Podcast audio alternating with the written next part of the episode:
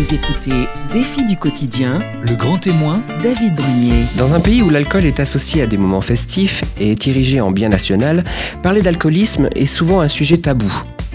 Encore plus quand il touche les femmes.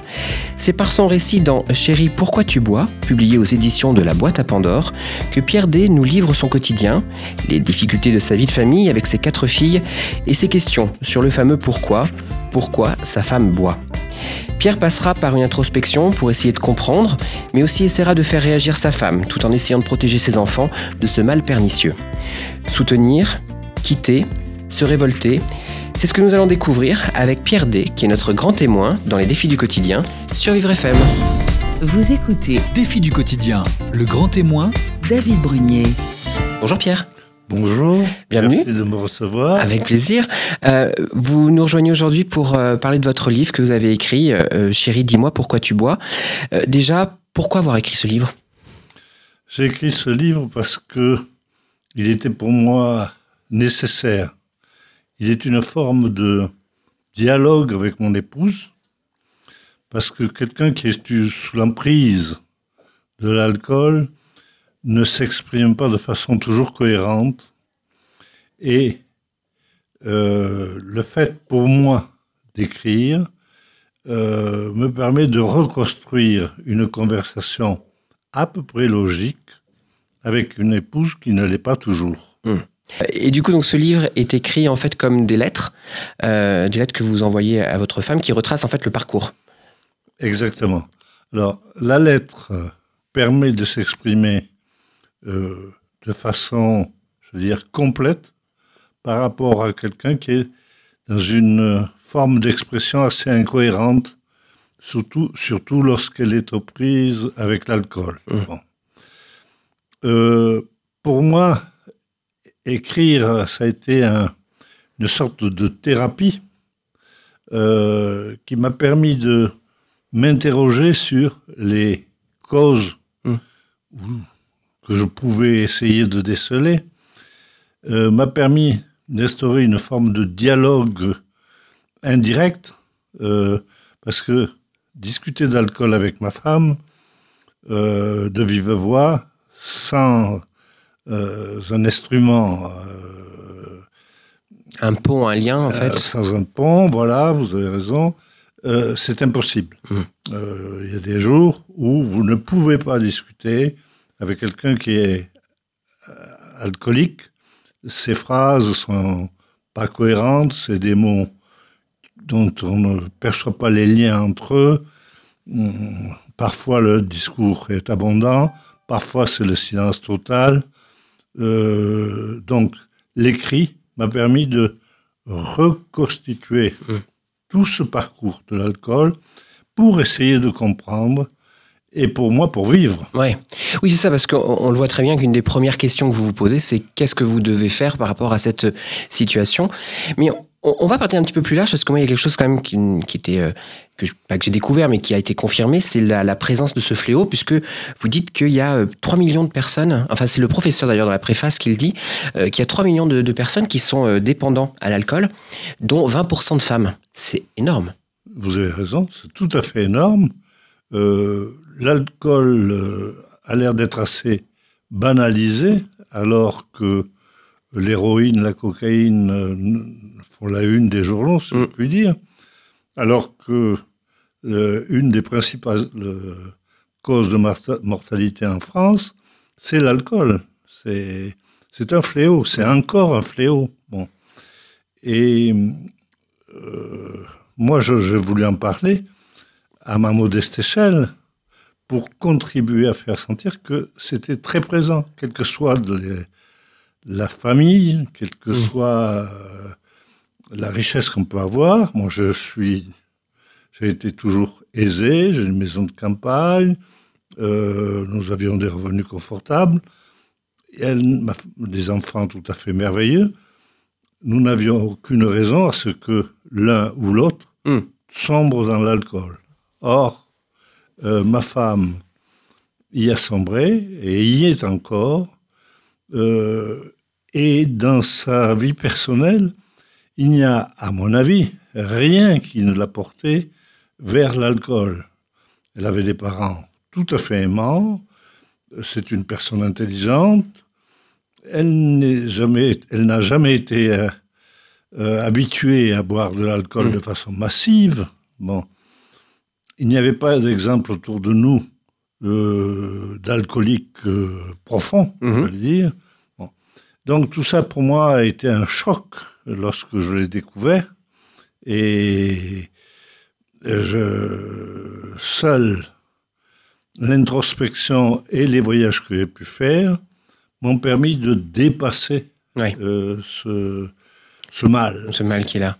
Et c'est vrai que c'est un mal qui s'est mis en place euh, petit à petit. Et comme vous le disiez euh, très justement à l'instant, rien ne pensait que vous pourriez euh, tomber ou que l'un de vous pouvait tomber euh, dans l'alcoolisme. Et d'ailleurs, vous avez eu un peu de mal à vous à réaliser ou à comprendre. Il y a peut-être même des gens autour de vous qui ont compris avant vous même qu'il y avait un souci. Oui, ça c'est clair, mais je l'ai compris après. Oui, bien sûr. c'est bien ça. le- Mais C'est ça le problème. ouais, Non, mais c'est vrai que je, moi, je suis un naturel d'un physique, vous pouvez le constater, qui est assez costaud. Ouais. Bon. je suis issu d'une région où les monts euh, sont des cailloux durs sur lesquels on peut frapper. Je ne suis pas né dans la Loire où le, c'est sablonneux, où tout s'écoule nonchalamment. ouais, Euh, donc, euh, pour moi, l'alcool, c'était impensable. ouais, Et j'ai été éduqué, dans, comme beaucoup, dans l'idée qu'une femme ne pouvait pas boire. Culturellement, c'était un tabou. Mm. Bon. Euh, donc, je n'étais pas prêt à recevoir ce, ce message, loin s'en faut. Je n'y croyais pas. Ouais. Bon. Et effectivement, vous avez raison de souligner qu'il y a eu des, des gens qui m'ont fait des signes, mais des signes que je n'ai pas perçus. Et bon, mais c'est la vie. C'est la vie, mais c'est vrai que quand on n'imagine même pas une seconde que ça puisse arriver, c'est normal de ne pas non plus être réceptif à ce genre de, à ce genre de signaux. Ce qui est assez, sur- ce qui est assez drôle, parce que vous, vous expliquez euh, à un moment votre l'avenue d'un, c'est un consultant, je crois, euh, chez euh, chez vous. Et il vous a un peu comme un cheveu sur la soupe. C'était le lendemain. Vous dit, vous fait une petite remarque en disant ah tiens, j'avais une collègue ou, ou une amie qui cachait de- du vin dans, dans les vessiers ou je ne sais quoi. Et en fait, vous, vous, vous comprenez pas trop ce qu'il vous veut, alors qu'en fait, pour lui, c'était peut-être un moyen de, de vous alerter. C'est Exactement. des signaux qu'on ne perçoit pas, en fait. Oui, ça c'est un, c'est un signe évident parce que ce consultant n'était pas là du tout pour des problèmes d'alcoolisme ou de, ou de comportement personnel. Il était là dans le cadre d'une entreprise pour des problèmes de stratégie opérationnelle. Donc, me parler de, d'une femme qui boit et qui cache ses bouteilles, bon, je l'ai écouté parce que je suis très poli, mais euh, je, je- je- je n'ai pas fait à un seul moment Ouais, un rapport avec ma situation personnelle. ouais. C'est impossible. Il aurait fallu, en fait, euh, bah, c'est souvent par euh, les gens qu'on aime le plus qu'on on finit par réaliser, c'est vos enfants, puisqu'il va y avoir cette fameuse, euh, ce fameux épisode qui va être un peu le, un peu le déclencheur quelque part. C'est vous êtes dans votre maison de campagne et là vous recevez un, un appel d'une de vos filles. Oui, alors c'est le moment où j'ai découvert euh, l'alcool de ma femme. Ce n'est pas moi qui l'ai découvert, ce sont mes enfants. Moi, j'étais tranquillement installé dans ma maison de campagne. Elle est très proche de Paris, à 70 km environ. Donc, on peut y aller et revenir dans une journée sans problème. Donc, j'étais parti. Ma femme était restée à la maison avec ses quatre enfants. Euh, je me détendais. Puis tout à coup, il y a un appel, ou plutôt un cri de ma fille qui avait 15 ans, qui me dit euh, Viens papa, viens. Bon. Et j'ai senti sur l'intonation qui, était, qui sortait des entrailles, des Mmh. profondeurs de son être, qu'il fallait absolument que je vienne. Il y avait quelque chose qui s'était passé à la maison. Donc j'ai pas hésité, je suis rentré. J'ai vu mes quatre filles sur le canapé, soudées les uns aux autres, sans un mot. Elles me désignaient le bureau de ma femme, nous avions une grande maison, et donc je suis immédiatement allé voir, et je suis resté pétrifié, c'est le cas de le dire, Parce que j'ai vu un corps allongé par terre, recroquevillé sur lui-même, et je m'en souviens comme si c'était hier, il y avait des rayons de lumière qui allaient directement sur le corps, si, si bien que ça donnait une présence formidable à ce corps malheureux, Mmh. euh, pris dans la pénombre de, de l'ensemble de la pièce. Bon. Et là, j'ai j'ai vu tout de suite, j'ai compris tout de suite, et j'ai vu que le monde s'était mis à l'envers, que plus rien ne serait comme avant. Et plus rien n'a été comme avant. Parce que là, c'est quand on est un, un- un mari, euh, mais aussi un papa, que c'est les filles, c'est vos enfants qui réagissent. La première réaction se porte sur, euh, sur l'état de, de, sa, de sa femme, mais aussi la protection de ses enfants. Comment, à ce moment-là, vous avez réagi entre les deux? Alors, moi là, je ne me rappelle pas de façon très distincte de comment j'ai réagi à ce moment-là. D'abord, c'était la stupéfaction. Ensuite, je crois que toute mon attention, après la, euh, stupéfaction, toute mon attention était de me dire, il faut protéger mes enfants. Et j'ai réagi comme je suis, c'est-à-dire un tempérament direct, croyant pouvoir euh, diriger les éléments, les événements. Et dans le cas de l'alcool, vous ne pouvez pas diriger les événements. C'est, euh, j'allais dire, l'alcool, c'est, excusez-moi du terme, mais le diable en personne qui est logé chez vous. Quand ma femme est alcoolisée, ce n'est plus elle, c'est quelqu'un d'autre qui parle, pour moi. Bon. C'est pour ça que j'ai appelé l'alcool le rival qui est sous mon toit. Bon. Euh, comment voulez-vous que je parle avec une, femme qui va me parler de tout et de n'importe quoi, se mettre en, colère ou être complètement abattu, plonger sur le canapé, s'endormir bruyamment, enfin en ronflant bruyamment? Euh, Mon premier souci, c'était vraiment de protéger mes enfants.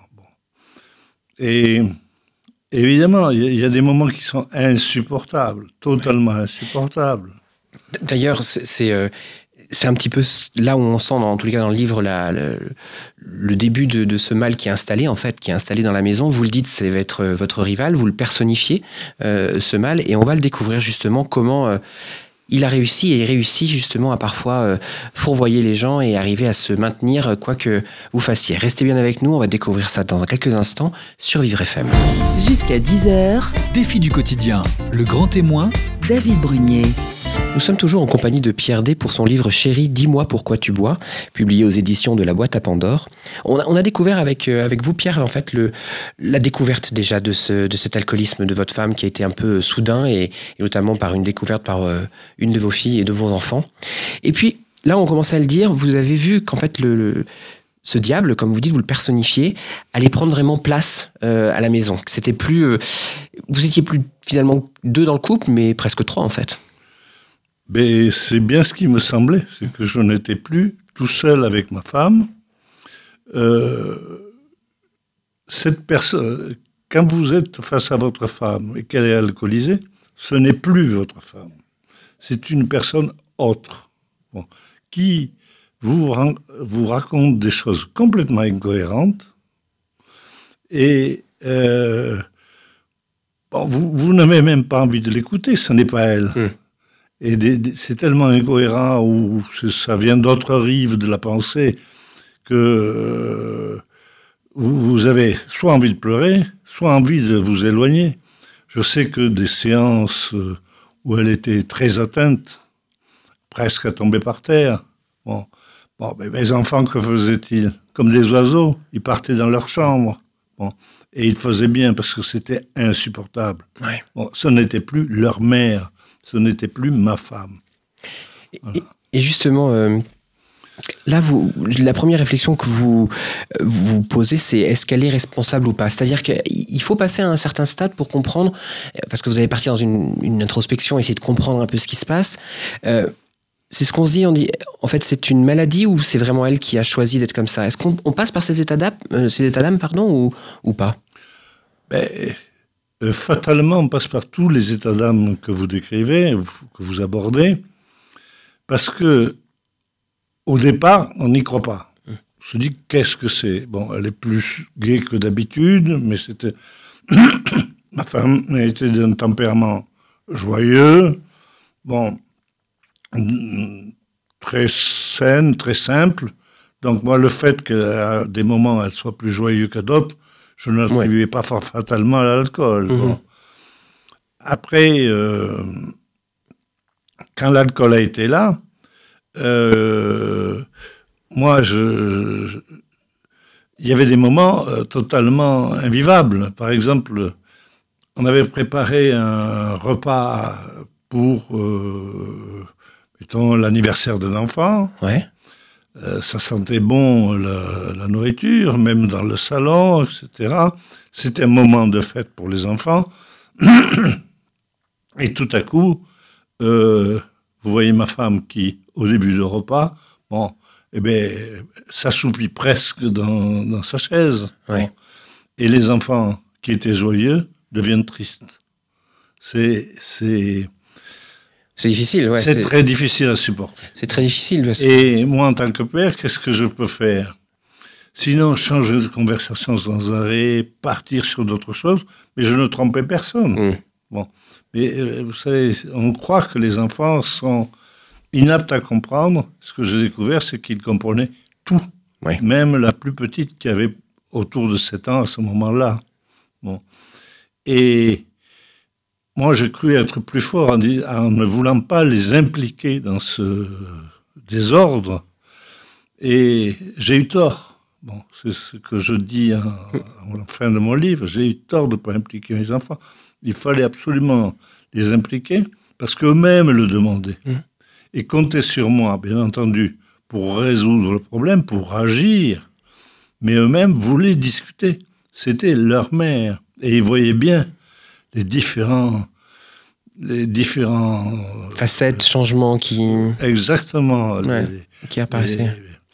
Les, les danses du, diable ouais. devant eux. Ouais. Quand vous voyez votre euh, mère qui tombe par terre dans le salon, imaginez-vous un enfant de 7 ans ou de 15 ans. Euh, il y a un moment où, on ne va même plus la relever. C'est dramatique. En effet. Et c'est c'est quand même à ce moment-là, vous, vous dites quand même qu'elle est un peu victime quand même de l'alcool, parce que c'est euh, une, une maladie, euh, l'alcoolisme. Et vous allez quand même vous poser vous-même la question quand même, vous allez porter le, le, le questionnement assez loin en disant, est-ce que c'est pas de ma faute euh, si elle en est arrivée là? C'est quand même une, une preuve d'amour, déjà de pouvoir se poser ce genre de questions. Ça a été pour vous important de, passer par cette étape aussi, de vous dire est-ce que j'y suis pour quelque chose euh, ou pas, pour arriver à, passer à autre chose après? Oui, c'était très important parce que euh, qui que l'on soit, on a besoin de comprendre. Comprendre, c'est salvateur. Et vous cherchez dans votre tête, vous passez par... Vous, vous passez toute votre vie. Euh, dans votre tête euh, à partir du mariage, un mariage très heureux, avec beaucoup d'amis. Euh, vous passez vos, les années en défilé. Vous dites, mais où ai-je commis une erreur? Bon, bien sûr, je ne suis pas parfait. Hein. Qu'il est Peut-être vous non plus. non, qu'il est. Je vais ça, je ne pense pas. mais je veux dire, bon, euh, j'ai fait de l'introspection pour comprendre. Bon, et je me suis aperçu que je n'avais rien fait de majeur qui puisse la plonger dans, dans l'alcool, c'est-à-dire à fuir le réel, mmh. hein, à fuir la réalité. Et je regardais si des amis, des parents, vous regardez tout, qu'est-ce qui a pu provoquer ça? En fait, je n'ai rien trouvé. Mmh. Je suis allé voir des médecins qui m'ont expliqué, mais c'est le cerveau reptilien, c'est une maladie, c'est... D'accord c'est certainement une maladie, et c'est vrai que c'est une maladie, euh, mais pour celui qui est accompagnant, mm. c'est plus qu'une maladie, c'est une difficulté à vivre avec l'autre du fait de sa maladie. Mais à vivre FM, vous connaissez ce genre de situation. Mm-hmm. Et donc, euh, pour moi, ça allait jusqu'à la question principale faut-il rester? Faut-il partir? Euh, Il y a des moments où vous ne pouvez plus. Vous avez une occupation professionnelle, vous avez des enfants, vous avez tout un tas de choses. Et puis, vous dites mais ça sert à quoi de vivre comme ça? Bon. C'est. euh, Il y a quand même une, une conclusion qui vient assez rapidement où vous, en effet, vous comprenez que vous n'êtes pas pour plus que n'importe qui dans cette situation, euh, mais vous êtes conscient que vous êtes toujours amoureux de votre femme. Ça, c'est quelque chose qui revient très souvent.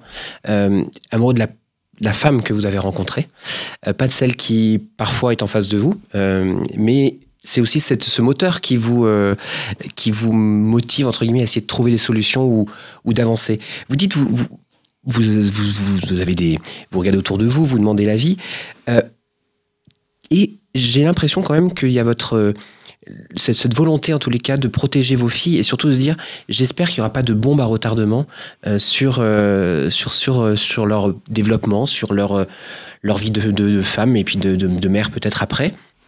Est-ce que c'est quelque chose qui vous a vraiment euh, tenu, dirais, au cœur à, à faire vraiment attention ça pendant cette, toute cette période-là?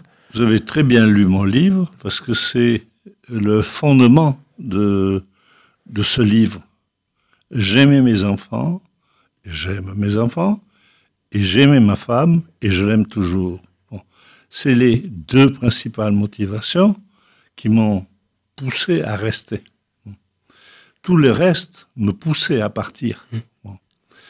Euh, je ne sais pas si j'ai répondu intégralement à votre question, mais ma femme, si vous voulez, elle m'a fait découvrir l'amour. Euh, c'est grandiloquent, mais pourtant c'est la vérité. Bon. Et ça, je l'oublierai jamais. Je me souviens de ce mariage, je me souviens des années très heureuses, très heureuses qu'on a passées ensemble. Et ce qu'elle m'a donné là, c'est quelque chose que je n'avais pas connu auparavant, enfin, ou connu comme Façon- tout un façon chacun. épistolaire. Bon. Euh, et puis mes enfants, comment pouvais-je partir, leur dire euh, ciao, euh, débrouillez-vous, moi j'en ai, assez, je quitte la maison. C'était, c'était vraiment affreux, ça aurait été indigne de, de, qui que ce soit, de normal. hein. Et justement, il y a, il y a aussi le. Enfin, dans l'alcoolisme, il y a le- la vie euh, intérieure, la vie de famille, mais il y a aussi la vie des, des gens autour. Est-ce que vous avez eu des, des commentaires de gens qui finalement se sont rendus compte quand même de la situation au bout d'un moment, qui vous donnaient des conseils tout le temps Fais ci, fais pas ça, fais de ce côté-là, va voir ci, va voir telle personne.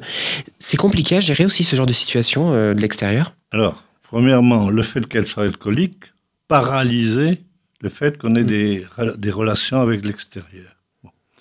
Il n'empêche que les gens savaient. Bon. Comment? Ouais. Je ne sais pas, mais il avait peut-être découvert euh, lorsqu'elle allait faire quelques courses. Euh, il savait. Mais personne ne m'en parlait positivement, Oui.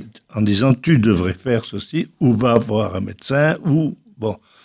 Les seuls, la seule remarque que j'ai eue un jour, c'est une personne qui m'a dit, la voyant prendre la voiture, comment tu la laisses prendre la voiture Ce n'est pas, ce n'est pas bien. Bon. Mais euh, je ne m'attendais pas du tout à cette réflexion, et je ne m'étais jamais entretenu avec cette personne sur l'alcool de ma femme. Ouais. Donc, euh, je crois que quand on est, qu'on est- ce que j'ai appris, c'est que quand on est face à une personne alcoolique, il ne faut pas avoir peur de lui dire. Parce que, il ne s'agit pas de lui dire comme un jugement, mais de lui dire attention, il y a danger. Bon. Point, quelques mots simples. C'est très, très, très, très important. Il faut qu'elle sache que les autres savent. Et ça, ça va être le cas d'ailleurs, et vous allez, euh, vous allez même euh, faire un conciliabule, peut-être même avec vos, vos enfants. Vous le disiez très justement, ils avaient besoin de, comprendre aussi, ils avaient besoin de parler, euh, de- de- d'avoir des échanges avec vous sur le sujet. Et à un moment, vous allez vous, vous rassembler, vous allez mettre des tactiques en place pour essayer de la faire changer. Vous allez avoir des bonnes surprises, parfois des rechutes. Bref, il va, vous n'allez pas rester, dirais, les mains croisées, bien au contraire, et qui va même vous emmener jusqu'à presque un voyage initiatique que vous allez euh, euh, faire vous-même pour essayer justement de passer outre euh, ce, cette maladie et puis faire en sorte que votre, votre vie de famille puisse pour, se poursuivre. Restez bien avec nous, on va continuer à découvrir ce parcours sur Vivre FM. Jusqu'à 10h, Défi du quotidien, le grand témoin, David Brunier. Nous sommes toujours en compagnie de Pierre D pour son livre Chérie, dis-moi pourquoi tu bois, publié aux éditions de la boîte à Pandore. On a euh, découvert avec lui les, les débuts de, de l'alcoolisme de, de, sa femme, avec le, le pouvoir que va prendre finalement ce, cette, cet homme, cet homme, on va dire, cette, ce mal, ce diable en tous les cas, euh, dans le sein de, de la famille. Et vos enfants, on, l'a vu, ont on réagi assez vite et ils étaient en demande de comprendre aussi un petit peu ce qui, euh, ce qui se passait. Et à un moment, vous allez presque décidé ensemble de trouver des, des manières, d'essayer un peu de d'aider votre femme et de lutter un peu contre ce, ce mal présent. Comment c'est venu cette, cette envie de vos enfants de d'agir en fait? Alors, euh, ça, je, au point de départ, je l'ai sous-estimé. Euh, les enfants, ils avaient envie de voir leur mère, leur vraie mère. Mm. Bon, ça se comprend. Bon, et pas une mère qui soit euh, dans le déni de la réalité. Eux m'ont demandé d'agir. Et après, il y a eu des conciliabules entre nous, entre moi et, elle, mes quatre filles, pour voir ce qu'il convenait de faire.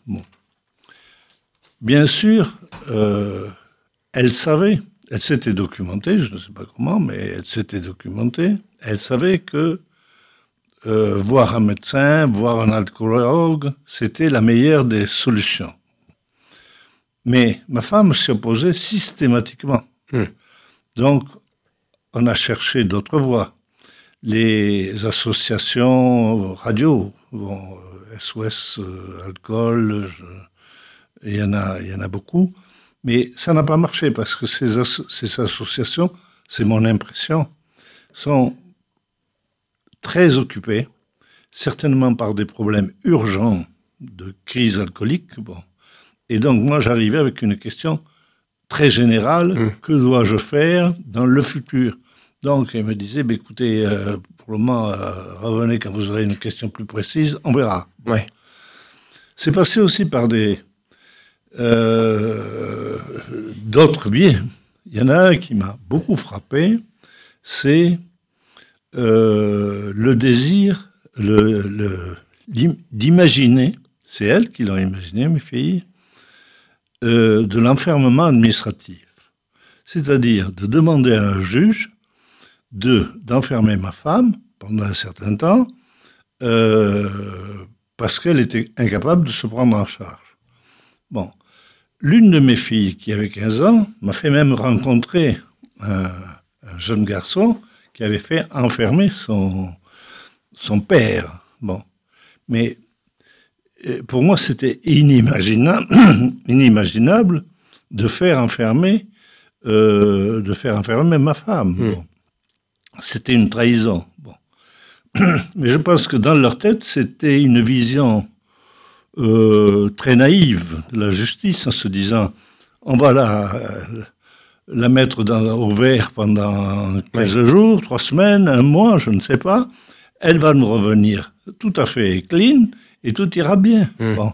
Je pense que c'était de cet ordre-là, parce que sinon, euh, non, elle n'avait pas, pas à cet âge-là une vision claire de ce qu'est la justice. Ouais, qui était compliqué de toute manière à cet âge-là de l'avoir. Puis surtout, euh, il y a quand même cette volonté que vous allez avoir à un moment de, de chasser les bouteilles. Oui, Ça, ça a été vraiment quelque chose euh, à laquelle elles ont voulu vraiment participer. oui, Euh, et elles se sont mis euh, à chercher des bouteilles dans tous les recoins de la maison. Oui. Alors, C'était, c'était pour elles, c'était euh, peut-être aussi un moyen de dire euh, j'essaie d'aider ma mère quelque part, enfin d'avoir quelque chose Bien de sûr. concret. Bien sûr, c'était une.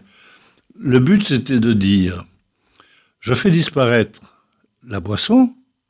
Par conséquent, puisqu'elle n'aura pas de quoi boire, elle va se rétablir. Bon, Euh, c'était aussi simple que ça.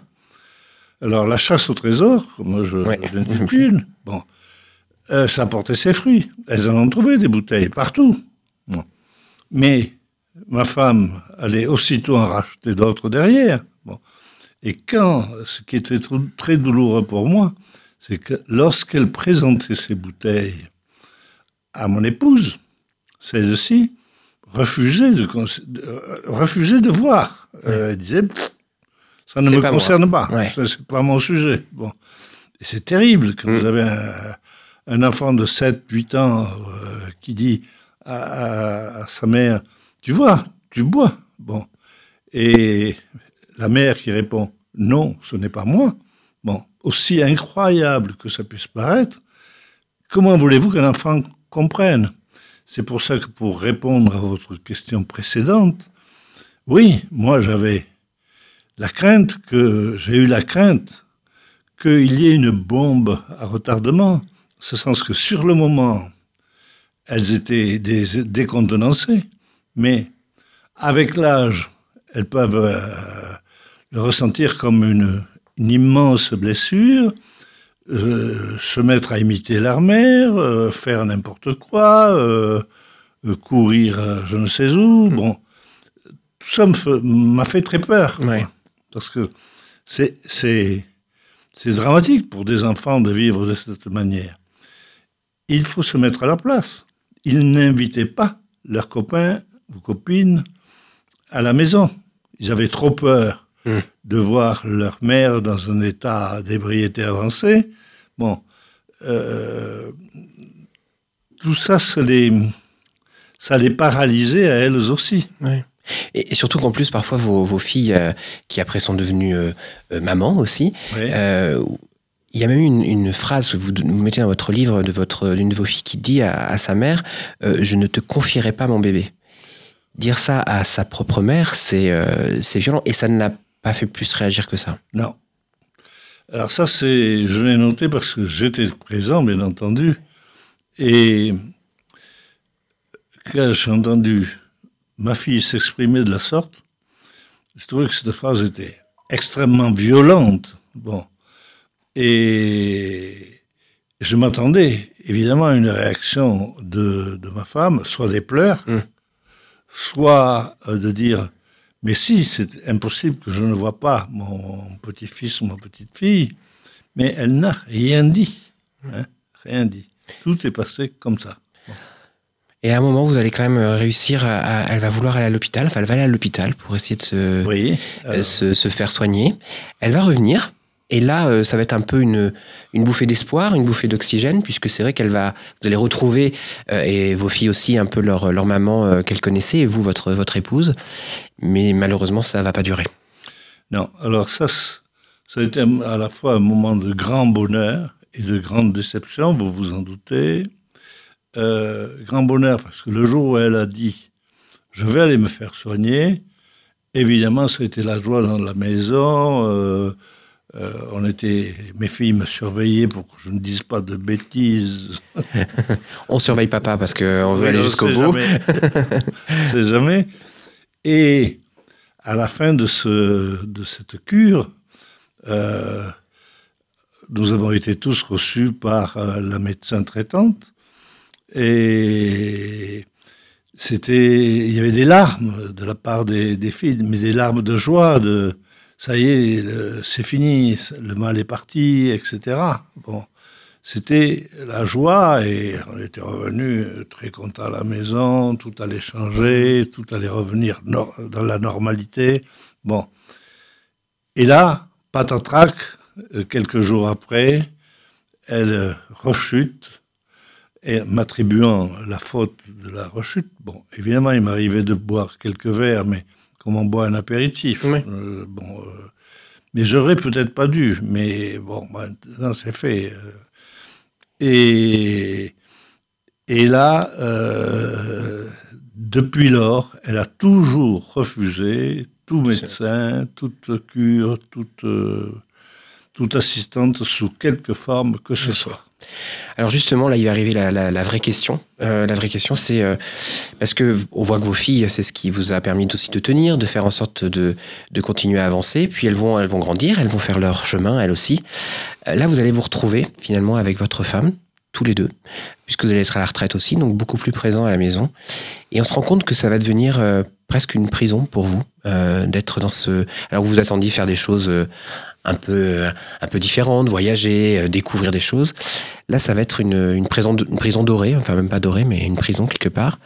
Euh, qu'est-ce qui vous a Comment vous avez réussi à ne pas, à ce moment-là, dire bon bah ça y est, maintenant les enfants ils sont, ils sont partis, ils sont grands, je, je quitte tout, je change tout?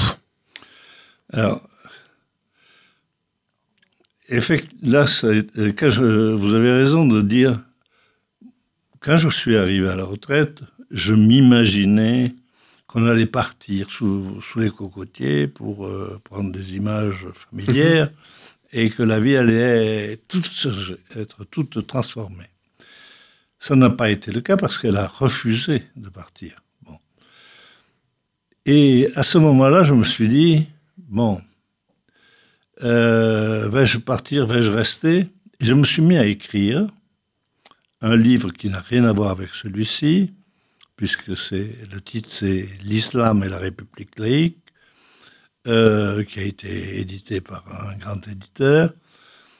Euh, je me suis mis à écrire comme un fou, si vous voulez, pour sortir de cette prison où elle m'avait mis, puisque je me retrouvais seul finalement, euh, avec quelqu'un qui était chaotique, vous vous retrouvez seul, et l'écriture, à raison de 6 heures par jour, euh, m'a permis de, de, de, vivre dans cette prison dorée, comme vous dites. Bon.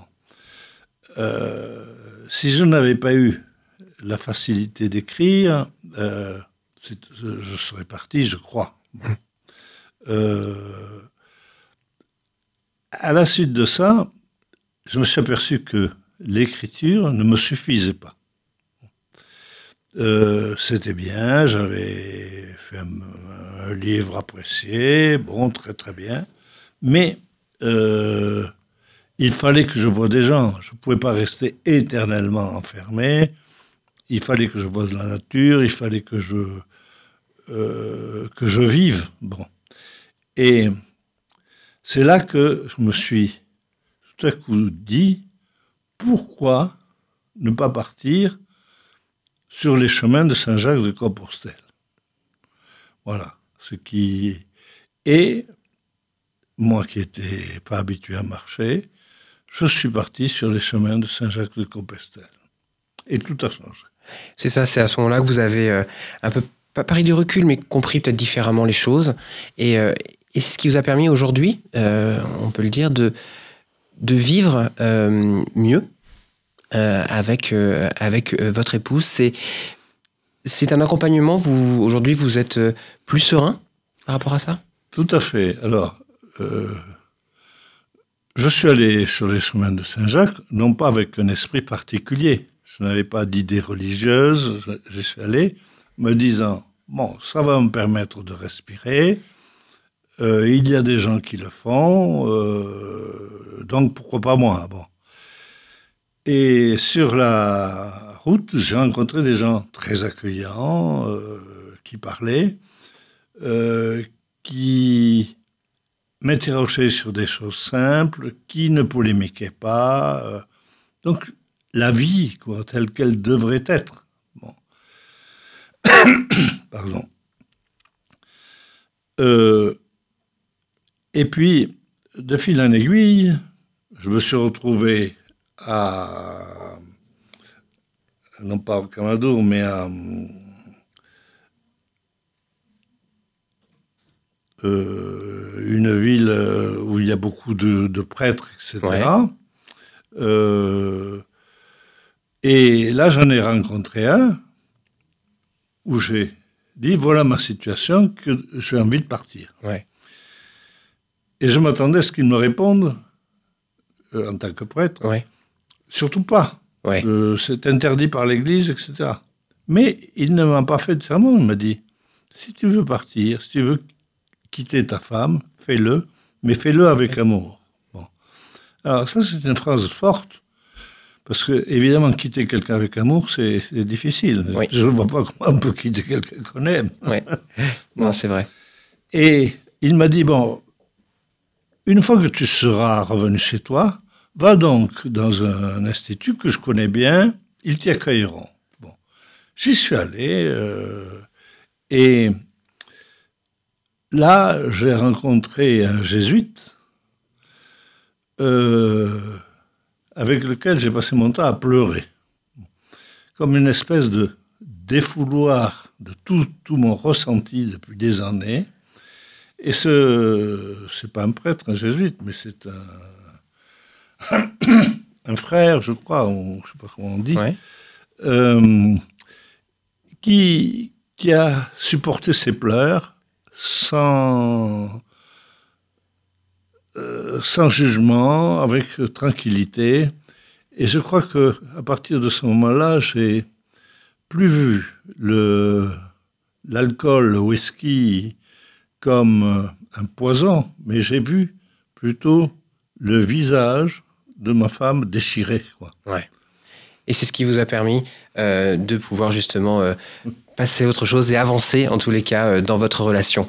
C'était un, un plaisir de découvrir votre, votre témoignage et votre histoire, Pierre, en tous les cas. Merci d'être venu avec nous sur IRFM. Je vous rappelle, Chérie, dis-moi pourquoi tu dois, tu bois, pardon, publié aux éditions de la boîte à Pandore. Merci, Merci beaucoup. à vous. Au revoir. Merci à vous. Au revoir.